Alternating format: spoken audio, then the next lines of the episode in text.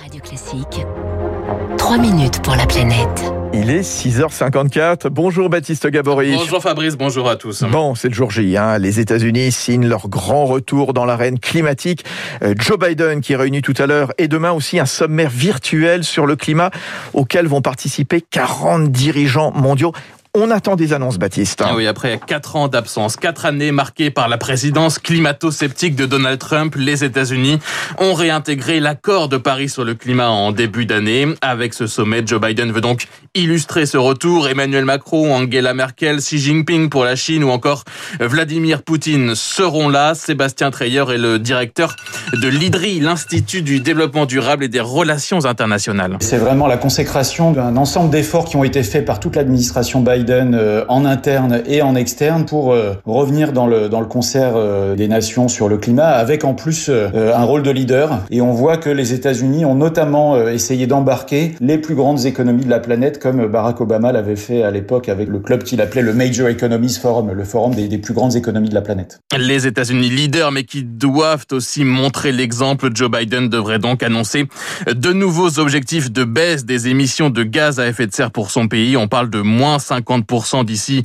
2030 euh, comparé à 2005, soit près du double de ce qui était prévu jusque-là.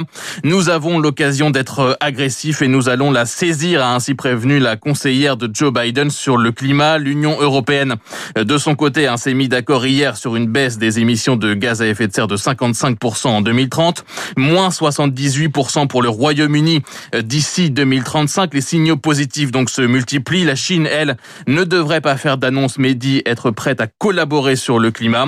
Et le moment est crucial car la relance post-Covid menace ces nouveaux objectifs. Marc-Antoine Mazega est le directeur du Centre Énergie et Climat de l'IFRI. Ce que l'on voit, c'est que la relance économique et euh, le fait que les économies rebondissent, eh bien, cela tire les émissions vers le haut, notamment du fait d'une consommation accrue de charbon et de gaz naturel dans le monde. Donc le moment est charnière. Si les nations échouent à relancer de façon plus durable les économies, eh bien, dans ce cas, on va verrouiller en réalité des émissions euh, encore pendant 10, 15, 20 ans. Et ce, alors même que les pays sont euh, encore loin, très loin du compte. Les émissions actuelles hein, nous mènent vers une trajectoire de plus de 3 degrés de réchauffement, euh, très loin donc des 1,5 degrés, l'objectif de l'accord de Paris. Il faut donc des engagements concrets, des annonces d'ailleurs de plusieurs pays sur la fin des subventions au charbon sont euh, attendus. Pierre Canet du WWF. Il faut aller beaucoup plus loin dans la décarbonation et l'action climatique. Et ça, ça doit se vivre aussi à travers ce sommet au-delà, en quelque sorte, des preuves d'amour et des objectifs pour l'accord de Paris. Et eh bien, de preuves sur le terrain que les pays sont capables de sortir des subventions aux énergies fossiles et dommageables à la nature, d'aller plus loin euh, dans le développement des énergies renouvelables et la sortie euh, du charbon, ou même encore le financement de cette action climatique dans les pays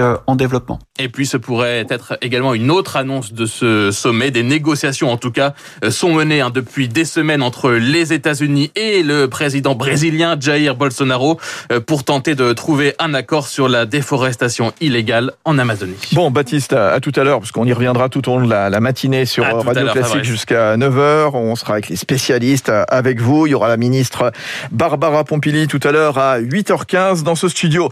Il est 6h58 bientôt sur Radio Classique. Comme chaque jour, territoire d'excellence, je vous fais visiter de belles entreprises. Tiens, on découvrir l'un des pionniers de la location de matériel.